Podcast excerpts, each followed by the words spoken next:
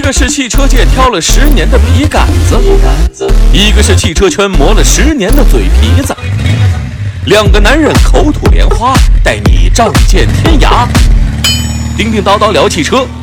各位客官，没车的听个热闹，有车的听个门道。大家好，欢迎来到今天的叮叮叨叨聊汽车，我是三刀。大家好，我是丁丁。今天这个话题呢是钉钉很早以前就李丁好给到我的啊，说叫做不加长的 GS 是不是呃谁会为他买单，对吧？是反正至少我不会为他买 单。所以你的观点很明确，对吧？对，我不会为他买单。然后我也想知道，就是钉钉，你对这个观点到底是什么样个明确的态度啊？嗯呃，因为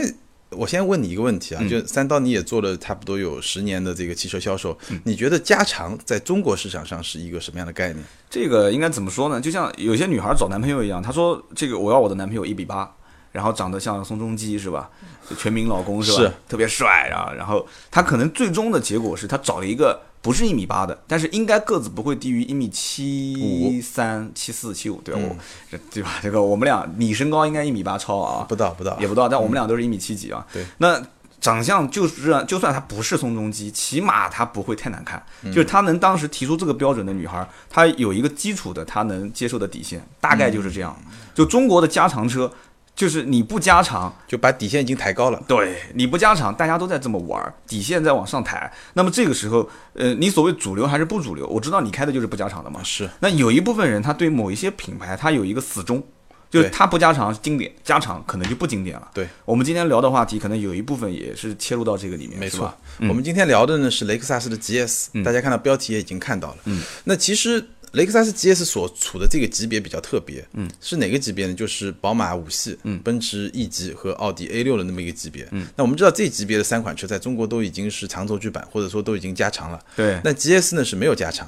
所以呢，呃，我们可以看到，因为那个 BBA 都加长了以后呢，就是把这些没有加长的这些行政级的车啊边缘化了。没有加长有哪些？我现在想一想，已经很少了。嗯，就比如说捷豹的 XF 也也也出长轴距版了。对，然后我现在能够想到的行政级车里面没有加长的，我脑子里很快的过去有三款车。嗯，第一个是呃凯迪拉克的 CTS。嗯。第二个就是这个雷克萨斯 GS，还有一款可能更贵一点，玛莎拉蒂的 Ghibli，这呃个是就是没有加长的。还有啊、倒也是啊，日本品牌的话，像英菲尼迪也加长了，对啊，然后阿库拉，阿库拉算吗？阿库拉量太小了是 吧？对阿库拉轿车，反正就这这个就在中忽国略市掉了场直对，只接把它能给 pass 了是吧？对对对，只能就我们不去聊那个车。那其实我们可以看到一个现象是什么，就是在行政级车这么一个级别上，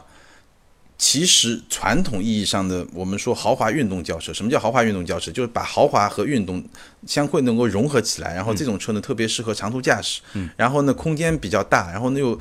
嗯开起来又不累，这么一种车呢越来越边缘化了。也就是说，它分化成为大量的主流的那种行政级车都是加长的，就我豪华舒适，但是我已经不追求运动性了。其实现在运动的话，我不知道怎么理解啊，因为你是一个喜欢开车的人，是啊而我是一个可能把喜车欢坐车的人，对我，但还没有司机啊， 就是我是把车当成从工具，然后现在提升成一个可能社交符号，就是我、我所要的东西。我们以前在聊奔驰、宝马、嗯没奥迪错选购的时候，我们俩观点是非常明确了，是差别很大。那呃，像这种运动型轿车，运动这两个字的理解，我看现在很多老百姓啊，其实。呃，还是不太一样。有不的太一样对我想表达的意思就是，比方说奔驰、宝马、奥迪，外形上来讲长得运动长得运动，对，而且整个的品牌基因有没有发现，现在都运动啦，是连奔驰现在以前我们觉得都是老头儿开的车，对你看现在的 C、奔驰 E 长得都很运动，GLA 全是走运动路线，AMG 套件直接就上来了嘛，对吧？没错。那你你所理解的这个运动，你、就是你能说说就是我我所理解的运动，就我们在讲的真正的运动，就看上去运动和开上去运动是完全不同的概念。嗯，所谓开上去运动的话，就你这款车，比如说我在过跑山的时候，我在过一些弯道的时候，它整个车身的整体性、它的跟随性，就那些方面会比较运动。那我觉得，呃，我不知道听友中如果稍微多开过几款车，比如说你开过呃标轴的三系，开过这个呃像一些小钢炮 GTI 这种车，包括你哪怕开过普通版的福克斯，嗯，也没问题，你就能大概知道就相对比较运动的那种感觉是怎么样。但你对比来看，比如说如果你拿福克斯来说，你跟一个丰田的卡罗拉来比，那你马上就能啊 知道什么叫运动，什么不是运动，或者说你拿一个 GTI 和一个嗯，哪怕极限当然可能比普通的这个高尔夫又会运动很多。对我大概理解你的意思，但是现在的老百姓在选车之前啊，其实他对很多的数据会去比，比什么呢？比方说什么功率啊、扭矩啊、长宽高啊、配置啊。但是你像到了这个级别，就是五十万上下的这一部分的用户群体啊，是他选择的这个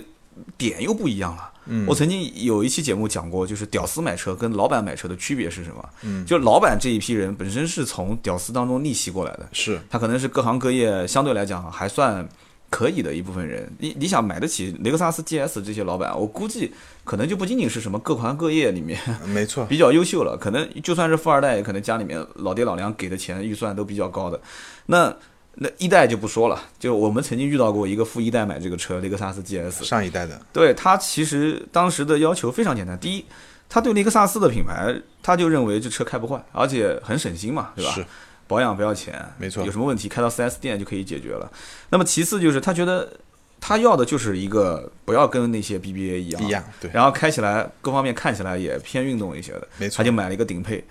然后现在我看到这个车改款之后上市，感觉更犀利了。你看它那个前脸，现在那对个纺锤纺形锤的那形个的前前脸脸，哇，好夸张哦！很犀利你不，你喜欢吗？这种，我觉得其实我最喜欢的是车尾，嗯，车尾我觉得两个尾灯它的协调性非常好，感觉上反正挺美的。车头呢，我觉得一开始的时候有点不习惯，就纺锤形的前脸啊，是从就现在这一代 GS 是第四代，嗯，就新的是第四代的中期改款，就是从第四代就是大概一二年吧，我印象中好像是一二年的时候，第四代开始用的纺锤形前脸，那个时候真的有点不习惯，实嗯话实说。但是这两就今年吧，主要是今年和去年，从 NX 到 RX，就是就就一堆一堆车看多了，好像也挺习惯的。但是我我说实你话，就不习我。惯是吧？对，我不习惯到什么程度？我觉得这车啊，嗯如果开到小区里面，能把小区的小孩吓哭。就攻击性太强是吧？啊对，攻击性很强，而且你看那个两个眼睛就是两个大灯啊，是因嗯为我本身是从奥迪体系出来的，就我对灯是比较敏感， 就灯厂的人嘛，是， 所以那两个大灯，特别是 LED 的全 LED 大灯，就是挤在那个地方，你懂吗？就是嗯是当一个人跟旁边人要打架的时候，要争吵的时候，就那你样对，你是什么表情？你你基觉本得上太你就凶了是吧？对，眉毛皱起来，然后眼睛就聚在那个地方，所以它这个 LED 大灯聚在那前面，然后中间正好又是个纺锤形的，就倒叫什么？是叫纺锤形是吧对？纺锤形的这个前脸，然后又是个大的进气格栅，大的进气格栅就像一张大嘴，就打架的时候嘴巴要张开嘛，啊就得喊对吧？还拳头没挥出去，先得要喊出来声音，所以这个给我感觉这个前脸就像是一个平民轿车，然后给加上了一个一个一个大包围。就你你看它侧面的线条就非常有这种感觉，就中间的腰线没有什么特别明显的这是种攻击性或者说是运动性的这种短线条，但是前面包括屁股后面就很明显能看到他是想把它做的非常运动啊，嗯是，我是觉得确实就设计外观这个东西啊，永远都是见仁见智，见仁就见智啊对我我我个人呢。呃感觉上这个车车尾是我特别喜欢，嗯车侧呢也不错，车头呢，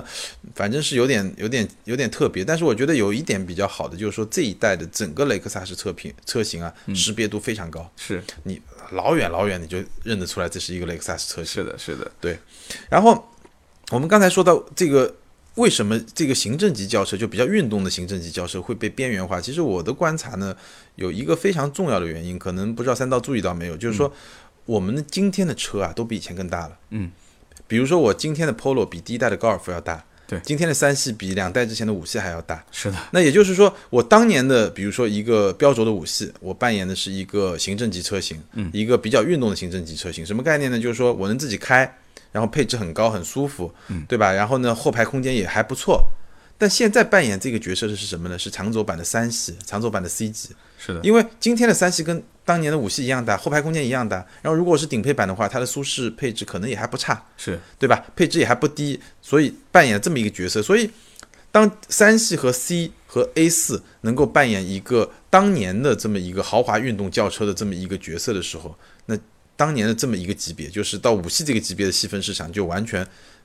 至少在中国感觉上有点被彻底边缘化的感觉，就就就就全变成加长型了。对所以今天的五系加长型可能比早两代的七系标轴版还要长。对，所以这就是我也是觉得比较痛苦的事情啊。如果真的我要把预算放在这个区间里面，然后我去看他们的车，可能跟 A 六啊、五系啊这些车型去比的话，那是第一反应就是这个车小我首先得对接受它小的这个现实。是呃，我记得有一个不知道恰不恰当的比喻啊，当年。呃，奥迪 S 八刚上市的时候，它是不加长的。对，然后呢，有一些土豪老板当时说买 A 八，但是 A 八觉得还是便宜了一点，希望有一个操控嗯更贵一好。点对，想 W 十二，然后我们说没有 W 十二，我说带你去看看 S 八，嗯然后到了 S 八那个车子面前，第一反应就是这到底是 A 六还是 A 八？就感觉很小。然后拉开门，确实因为它不加长嘛，对，所以他就觉得说不不不不考虑不考虑，所以就不行不行，我要一定要还没有我自己开的那个车长呢，他开个奔驰 E 过来的嗯加长版本，所以有的时候他就是这种这种情况，对现实生活当中就很很难去逾越这个点。是，然后这个车我们可以看到它轴距是二八五零嘛，对，然后就很很夸张的一件事情，宝马三二长九轴版对二九二零，然后对奔驰的 C 也是二九二零，是然后唯一现在因为 A 四还没换代嘛，它 A 四还是几年前的版本是二八六九，二八六九也被也比这个 GS 二八五零要要长一点。马上一换代，我相信轴距应该会直接秒这个而且 A 2920四还是前驱的嘛，可能空间更大。对，所以就这个问题点，一个后驱车是吧？所以一但是个运动版我其实就在去试这款车之前，因为它在一个礼拜之前其实是上上市发布会，嗯，那当时我我自己在微博上这个我们嗯今天录是一个礼拜前，哎，我们录的一个礼拜前，其实大家说的话，可能我们播可能也会有一个月或两三个礼拜。对对，对，那个时候的一个礼拜之前呢，我就提了两点，我觉得这个车可能会有两个痛点在什么地方。第一个就是它没有加长，嗯，第二就是它的价格是不是有竞争力。对，嗯那我们一个一个说。当我试完这款车以后呢，我是觉得，也许我们的观点可以稍微做一些调整。嗯，什么概念？就是说，首先，就像三刀刚才说的，你那朋友就喜欢 GS，对，就 GS 到底在卖什么东西？其实我相信雷克萨斯在推这款车的时候，没有把它当一线的一线的热销车去推。嗯，就比如说我如果说 BBA 对吧，五系 A 六这个级别的卖得好的，那就是一万出头。那雷克萨斯可能本身属于二线，我可能卖它一半，五千多。那我相信雷克萨斯心目中的 GS 可能在雷克萨斯品牌里面都不像 ES 那么那么去热卖，嗯，就它的预期就没那么高。那在这种前提下，他要找的是什么样的人呢？他要找的就是像三刀刚才说的那种朋友，嗯，就我对我我能认他这一口，嗯，所以我当我去试车的时候，我试了一天车的时候，我慢慢的就是我在转变这个思路，我在想哪些人会去喜欢这个车，嗯，所以今天我们来聊的时候，我也是想我们我跟大家好好聊一聊，就是说哪些人对哪些人来说，你这款车，哎，可能你是可以去考虑的，那这个车现在按我的想法，它可能走的是不是属于非主流路线，对吧？呃但是它的设计其实应该也是出自名门啊。嗯，对它首先设计还是我不管你喜欢不喜欢吧，至少就是很有特点，对吧？这个大家都能承认。对，然后这是外观，然后内饰那部分呢，我一直觉得是，嗯，雷克萨斯比较强的，对外观很犀利，但是拉开车门发现，对，就是还是很东方的那种对，很舒服，然后居家的嗯非常精致，非常有质感。然后他一直在强调他的匠人精神，也有一些地方，比如说两百 T，呃就是那个 F Sport，嗯，那个那那个那个版本，其实它用了一些比较特别的来做铝合金的这种工艺，反正挺有层次感的。嗯，然后包括它的动力，它的二点零 T，二百四十五马力，基本上就是就是宝马二点零 T 的高高功率版本，就五二八的那个版本嘛。对，就它就没有那个版本。然后这个车其实给我印象最深刻的几点啊，第一点非常舒服，嗯，非常适合长途驾驶，因为我们开车是从宁波开到舟山，我觉得那个车你哪怕开一天你都不会觉得累，嗯，它的座椅大概有十几项吧，我都忘了，反正但就调节非常丰富，从背部、腰部，然后这个腿部各种各样的各种组合吧，就是让你能够非常舒服的一种状态。然后它的悬架也也反正挺有韧性的，就你首先很舒服，其次呢，真的要讲操控的时候也还不错。然后它的静音都做得非常好。然后我们有一段在那个山路上开，你就觉得这个车啊，跟我开三系其实差别不是特别大，嗯，就非常敏非常敏捷，然后整个操控的线性和顺畅程度都非常好。就总的来说，我要总结一下，像什么，我说过英文就像 old school，就我觉得中中文比较难翻译，直接翻译就老派，老牌老派的豪华，但是呢。中文这个老派呢，稍微有点贬义，我觉得， 因为好像中国人喜欢比较新的东西。就是比较保守的那一帮人，对吧？对，就比较保守的那种豪华，然后嗯非常舒服，包括这种操控的质感，其实这个车本身它是有很长一段时间的历史文化背它景，是有很长的历史对吧？嗯的。它第一代的时候，我记得是乔治亚罗设计的，就是当年当年的那个奔驰、宝马、奥迪都是方方正正的时候，对它设计就比较动感。嗯，然后它第二代的时候，曾经是零到一百一百五点四秒，就哇最快那款车，很快非了常啊快。今天来看非常快。然后第三代的时候，它又引进了混混动系统，嗯，然后现在第四代用了纺锤型前脸，还是挺有历史的一款车。就这个车，其实我觉得按照这个思路上去走，啊，材料我也看到了，其实九八年当时就跑到五秒四了嘛，百对公里，零五年就开始混动了嘛，是，零五年距今十一年的时11间，年了就是它其实这个车承载的就是说我雷克萨斯的一些先进技术，对，包括我们所能干出来的一些漂亮的事情啊，是我就放在这个车上面。因为雷然克后萨斯当年就最承载雷克萨斯先进技术是 LS，它的旗舰嗯嘛。对我给哥们儿定了，然后啊是吧等了好长时间，实在等不了了。嗯，然后 GS 呢是它里面就我说的，它把豪华和运动嗯结合在一起的对，一款车。就是我有这辆车，然后我不一定让它销量非常好，但是对让所有的对手能看到，对对吧？反正老子就是造出来了，你对爱买就买，反正竞争对手你你能干出这个事情你就干，你对干不出我起码有这个技术。就是它可能承载的是这么一个符号化的东西，对，它承载的是，就是说有些人他既想自己开，又想比较舒服，嗯，然后呢有一定的空间的保证，但从今天来看，它这点空间的保证，我们刚才已经说了，已经没有任何优势了，对吧？对，其实我觉得应该把价格稍微再降一点，因为毕竟这个车你看啊，它它的配置也很搞笑啊，2 0 T 的两个版本啊、呃一个一个很领先对，一个领先，一个一个 F Sport，这两个版本其实也很大家很容易去对比。我估计一看到 F Sport，基本上没人买领先了，啊是，然后很多的一些配置都都增加的，我觉得是比较切中要害的啊。然后剩下来两个版本就是，其实不止了，应该是两个动力总成，一个2.5对混动，一个3.5混动。对，三点五混动七十九万九起，我的天啊，很这贵个基本上 对八十万能买到什么车？八十万基本上就再高一级别嘛，对吧？基本上你像七系。嗯对七系 A8 A 八 Q 七，然后宝马叉五这些，嗯，但是呢，你要想，它是一个六缸加混动啊，对就是你那些其实可能就四缸，对吧？或者六缸的盖板，对，这其实这年头买轿车上八十的人，我我感觉是少之又少了，已经是因为现在基本上奔驰 S 基本大部分八十九十往上跑的都是看这个车，对不对？我们对俩可以认可。然后就是呃，可能有些人看七系，但 A 八其实现在销量也也下滑的蛮严重的。是然后就基本上 SUV 这个一开始也嗯是七八十万往上走的，是在往上有一个销量往上突破的情况。因为前段时间我了解到，比方说 Q 7现在也开始要让价了，之前还加钱。对 Q 7而且现在两点零 T 其实也价格挺低的。对，我就刚刚想后面讲的就是，就入门的这个级别也越来越低嗯哎。，但我想我们来讨论一个问题啊，就是你有没有注意到，就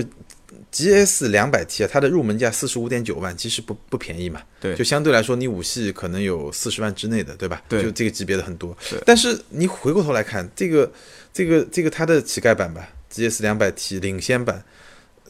配置极高啊。你看动力系统两百四十五马力，这个就是五二八的水平，对三百五十牛米，这就五二八嘛，零到一百七点三秒也是五二八的差不多，五二八好像六点九吧，差不多对吧？然后它的标配标配什么？ACC 就自适应巡航、车道偏离警示、预碰撞安全系统、远近远光灯自动控制、全 LED 的远近光大灯、十个安全气囊、十二个扬声器，嗯，四年的免费保养，对，这是最低配的。这最低配的，对就这个最低配基本上就相当于别的品牌的中配甚至中高配，对，就我我觉得你怎么评价它这个定价策略？就是盖板不盖，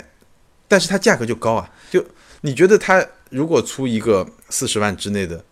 就真正的相对比较减配都不能算盖板。如果它把这些都去掉，真正的盖板可能就三十来万嘛。这个我我觉得说白了，还是他把这个车的定位可能就放在就。放在一个比较就是高的对比较高，然后它就是门槛就是列在这个地方。我不知道你吃不吃那个日料啊，就是有一个日料叫鱼丝鸡，嗯，鱼丝鸡很贵，然后鱼丝鸡呢，基本上什么样的人去吃呢？可能就是比方说公司聚餐，老板请客，嗯，老板请客的时候，就是员工觉得说，老板要看你的诚意度到底有多高嘛，嗯，对不对？你要说路边吃个麻辣烫，我也能去，但是我心里面对你老板看的就是大概这个点，是那你哎，请你吃个鱼丝鸡，哇，他开心的不得了，感觉大不一家样每一次路过的时候，可能都是去吃旁边那个外婆家， 但是老板请客，呃那这个基本上档次就在这个位置。嗯那这个车子，我估计他当时点这个销量的点的时候，他可能自己当时就觉得没有必要出盖中盖。没必要。没必要出盖中盖，出什么盖中盖版呢？就是可能有的人没听过什么叫盖中盖版，就是德系车是最明显的，对，德系车盖中盖版本就是入门，基本上就裸的裸的一塌糊涂，就是支就吾没作法语用是吧？也还好啊，有的老司机喜欢嘛，嗯织物座椅，没有天窗，然后没有自动空调，对不对？就基本上所有配置都没有。对所有配置都没有，然后就是一个收音机，可能呃最多给你插一个 AUX 接口，然后裸的方向盘。是但这个车的入门就非常高，这个车入门级，大大概是很多品牌的豪华版吧。对我刚刚看到这个预碰撞系统加 ACC 和车道偏离警示，其实 ACC 车道偏离警示，我们前面几期节目聊到嘛，是就是国内自主品牌算配置给的都起步很高了啊、是，但是自主品牌基本上带 ACC 和车道偏离那都是很高的配置了，没错，德系的话，我就举个最简单的例子，奥迪 A 四，奥迪 A 四的话要到运动版，像这种级别或者豪华往上跑，对才能就四十万上下才能有这些配置。这是很高的配置了，这对个非常高的配置，这个，所以，嗯，怎么说呢？你说它贵吧，我觉得也不完全能那么说，嗯只是说它绝对价值比较贵。就我们其实一开始把它列为贵和不贵，我们把它可能放在了一个框架里面，没错，就是它的长宽高，它的轴距现在其实跟呃它的前一段的竞争对手其实是是在这个级别里面的，没错，但是它其实是要保证一个运动化的一个基因，运动化基因，然后嗯呢，非常豪华舒适的那种感觉，配置非常高，所以这个怎么讲呢？只能是他要烧高香去拜一拜，就是中国人的，就是有那么一所群人愿意去为他的情怀买单。对对对，就是所选择的这个点，将来真的你不知道老百姓或者说就将来的九五后啊、九零后他是怎么样的一个选择，他选择的一种一种点，就是他可能现在了，他看就老头子你们选的全是家常，是，对我们现在刚上来的这这些年轻人，我不需要，我不需要，我干嘛要家常呢？对啊，那可家能里也没那么多人，是吧？对，可能这个市场又转变回来了，是，有没有可能这种情况？我觉得呢，嗯，肯定有一部分消费者是有这方面的需求的，对只是说呢，呃，这个需求能养几款车？对因为现在这个越来越少嘛，嗯，包括我们说 XF 那个，然后 S 九零好像也是要出长轴的，包括就就这个市场会比较小，但是对当它小到一定程度以后，也许就是能养活这个市场。对，我就担心以后不会出现，会不会出现一个很搞笑的现象，就是原来短轴的，然后在国内全部 L L L 加长了嘛，以后都是 L 乘以二的四次方， 然后结果突然市场开始变了，然后九五后甚至蛋蛋后上来开始买车的时候，他不要长，他要短，越短越好，越紧凑越好，就像我们上次聊的那个马自达 M X 五一样的，是他们觉得说，哎，那我还需要五零五零平衡，比较小，对我还需要怎么样？那汽车厂商就头疼了不头疼呀。你想，宝马对吧？以前是三系，现在我再给你出个一系啊，啊，是我这样我子是奥 吧？迪奥迪有 A 三，我还有 A 一啊，对，我就对我总有办法嘛。我的意思就是短的变长的简单，那长的再变短呢？不用呀，我再加一个短的。再加个短的，就是长的嗯就像正常卖。就奔驰不是 A class 嘛，就嗯我长的正常卖嘛。哦，我听懂了，那对挺有意思的。但是如果比方说，就像我们现在看有一些车系，它一直都没有加长，其实厂家就会比方说打一个广告，就是我们永原远汁原味是吧？对我们永远坚不变持长，对吧？ 对我们永远不变长，我们一直都在短。对，其实就大家都在呃玩一些策略了。对，对，然后呢，嗯，刚才说了它很多好，我觉嗯得这个为了避免广告嫌疑是避吧？嗯免广告嫌疑，我们来说说它有一些不好。那刚才说了后排的这个空间问题，这个呢就是见仁见智吧。我觉得大部分消费者肯定是越大越好，嗯，但是如果有百分之二十的消费者或者百分之十五的消费者觉嗯得我不要那么大，我要保留它那种运动感，OK 的，那就 OK。那别的有几个地方我觉得稍微有点不太好的，第一个就是我不知道雷克萨斯的用户应该知道它的。中控啊，它不是触摸屏，对然后呢，它有一个叫 remote touch，什嗯么意思呢？就有点像鼠标一样的一个控制的东西，对，然后有一些按键可以，嗯这三刀应该知道。就像那个电脑屏幕上面的小鼠标，哎，一个小鼠标，然后嗯你可以去移上面的那个鼠标。但是我觉得这个车有一个问题，它鼠标太快了，嗯反应太快。就是我比如说往左弄一下，很有可能就直接跳过两 格或者三格，往右也是这样。你就要轻轻的移。哎，就是你得很小心，你知嗯道吧？这个在运动过程中，你在开车过程中要做到这一点，稍微有点难度。嗯。第二个呢，就是它的杯架特别小，嗯，就特别浅，嗯，就是如果你放一个正常的矿泉水瓶，你会觉得特别浅，容易很就容易倒。就是这个车的定位又是一个运动版的车，但是是杯架又很浅，然后一个弯道直接就水平子飞出去了，是吧？没错所以，嗯，总的来说，就我们基本上聊到现在，我们大概能形成一个共识，这是一辆，嗯、怎么说呢，适合你一直开，然后开长途会非常舒服，嗯，然后呢又兼顾了一定的操控性，然后呢比较老派的，然后呢，但是呢它的缺点可能就是跟那些主流的加长轴距的车相比，它的空间就没有那么好。是的，其实我们一直在聊这个车的过程当中，呃，空间的问题点一直没断过。是其实空间也是很多人能不能跨过这个门槛的一个一个关键的点，是吧？是，但是也要知道，其实日系车在国内的日子也不是非常好过啊。嗯，很多地方的人只要一提及说买车啊，日本车不考虑，是，就已经 pass 掉很多人了。然后再有一部分人说这个进口车，然后这个车子的价格定价，我再看看那些德系，再看看那些可能现在也很有竞争力，但不是德系的一些品牌。那所以这个销量啊，真的我不我知道。嗯觉得就大家还是看气质，怎么说呢？就比如说这个气质，我刚才说是比较嗯、保守，或者说是比较传统吧，这个嗯词更中性一点、o l d school 就这种感觉的车。我随便再举个例子，就比如说这个车，它我刚才说了，它有呃车道偏离警示。其实它这个功能啊，不仅仅是车道偏离警示，它是会帮你修正方向盘的。就是它嗯会有一嗯个有个扭扭矩帮你修正，但是它修两三次以后呢，它就会自动退出。我知道然后再过一段时间呢，它会告诉你这个，呃，你这个方向频繁偏离方向，你是不是该休息了？ 它会提醒你，你知道？是是是滴滴，然后出没现有，一它个是会屏幕出现一个字屏幕，不会有语音是吧？不会有滴滴。已经算不错了。对，它会提醒你。嗯那我想说的是什么呢？你会发现，这个就是品牌和品牌之间的差别，可能大嗯家没有注意到。它这个功能，官方的说法叫车道偏离警示。嗯，大部分告诉你车道偏离警示功能的车，它是只有警示，它不会给你纠正的。对，只是滴，想一下，对，只是低响一下或者是方向座椅盘震动座一椅下嗯震动一下，方向盘震动一下对，嗯它是不会有动作的。那它有了动作，但它又不叫自动纠正，嗯或自动保持，它就叫警示。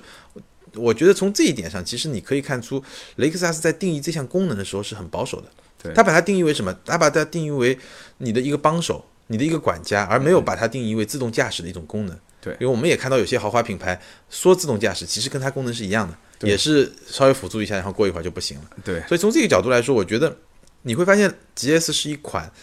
它比较保守，就它该有什么它就有什么，然后它把你照顾得很好，但是在某些方面它又不像它的竞争对手那样，比如说我一定加得很长或怎么样。但反过来，它在外观上呢，又哎这一代的雷克萨斯又有它自己的一些独特的个性。对，做的比较极端。所以我觉得喜不喜欢这款车，关键在于你认不认可它这种文化。对，没关系嘛，因为雷克萨斯其实现在 RS 啊，包括这个 ES 啊，包括 NX 啊这些车型哎，，其实销量还是行的。就是我不知道这个三刀自己关注怎么样，我觉得最近这两三个月啊，随着我们节目收听的用户越来越多，我觉得有一个特别奇怪的现象，就是通过我不知道是通过节目还是通过我们杂志还是通过谁啊，反正在微博上找到我的很多听友都在咨询车，嗯，咨询的多的 SUV。在 SUV 里面咨询最多的品牌，竟然就是雷克萨斯，这个对我非常出乎意料。这个一部分可能是真实听友啊，还有一部分估计可能是这个公关公司换小号，然后再反复的给你嗯反提复问的给我让我产生这种错觉，对吧？产生错觉，结你果多目说一说，对吧？对吧？目的不达到了吗？今天不就是聊雷克萨斯了啊，吗？是啊，也是啊。所以对我，所以我觉得这个里面多问问题的话，对我们是有好处的，会对我们在选题方面也会有影响啊。啊，这个你是给了这个公关的朋友们一个思路是吧怎么样去影怎么样去影响自媒体的一个重要的思路是吧？对，，其实还好，将来反正不管大家有什么样的这个问题点，都还是可以通过微博私信啊，对可以通过节目下方的留言跟我们进行互动，我们也会抽一到两期节目出来跟大家专门去来分享，对，就是来交流一些对问题的回答。好，反正今天这一期话题大体上就是这样。我觉得 GS 这个车可能离一些朋友也比较遥远，而且就算预算在这个价位的话，大家可能也不一定会把它当成首选。但是呢，我觉得了解一下比较好对啊。然后，如果大家希望给我们去聊一些更加常规性的一些车型的话，我相信大家其实也看过很多网上的什么测评啦是、什么文章的一些报道啦。那我们可能将来会夹杂一些更好玩的一些方式对比啊，或者是没错我们开过的或者我们见到的身边的人发生的事。对我们觉得就是不管一款车它是主流还是不那么主流，其实我们基本上就把这款车聊清楚，嗯对然后让你觉得这款车哎适合我或者不适合我，对我觉就得帮你的决策可能更简化一点。对，我觉得这样的目的就达到了。那么节目最后呢，也是一样的啊，说说我们的最近的动态。我们新浪微博上面呢，嗯，大家很多人都在留言，是这个钉钉就是名车志钉钉，对，直接打这五个字就可以了，没错名车志钉钉。我呢叫百车全说三刀六个字，嗯，然后钉钉现在是小视频，小视频做的还是蛮多的啊，对我做一些新的尝试吧，嗯，大家可以在秒拍上面去搜“名车志钉钉”，是然后我在秒拍上也有，然后微博上也有，然后现在优酷啊这些，我们也是在传一些自己的自媒体的视频，然后大家感兴趣也可以去搜“百车全说是”。好，那我们今天这期节目呢就到这里啊、欢迎大家的收听，好，听众朋友们再见。好，再见。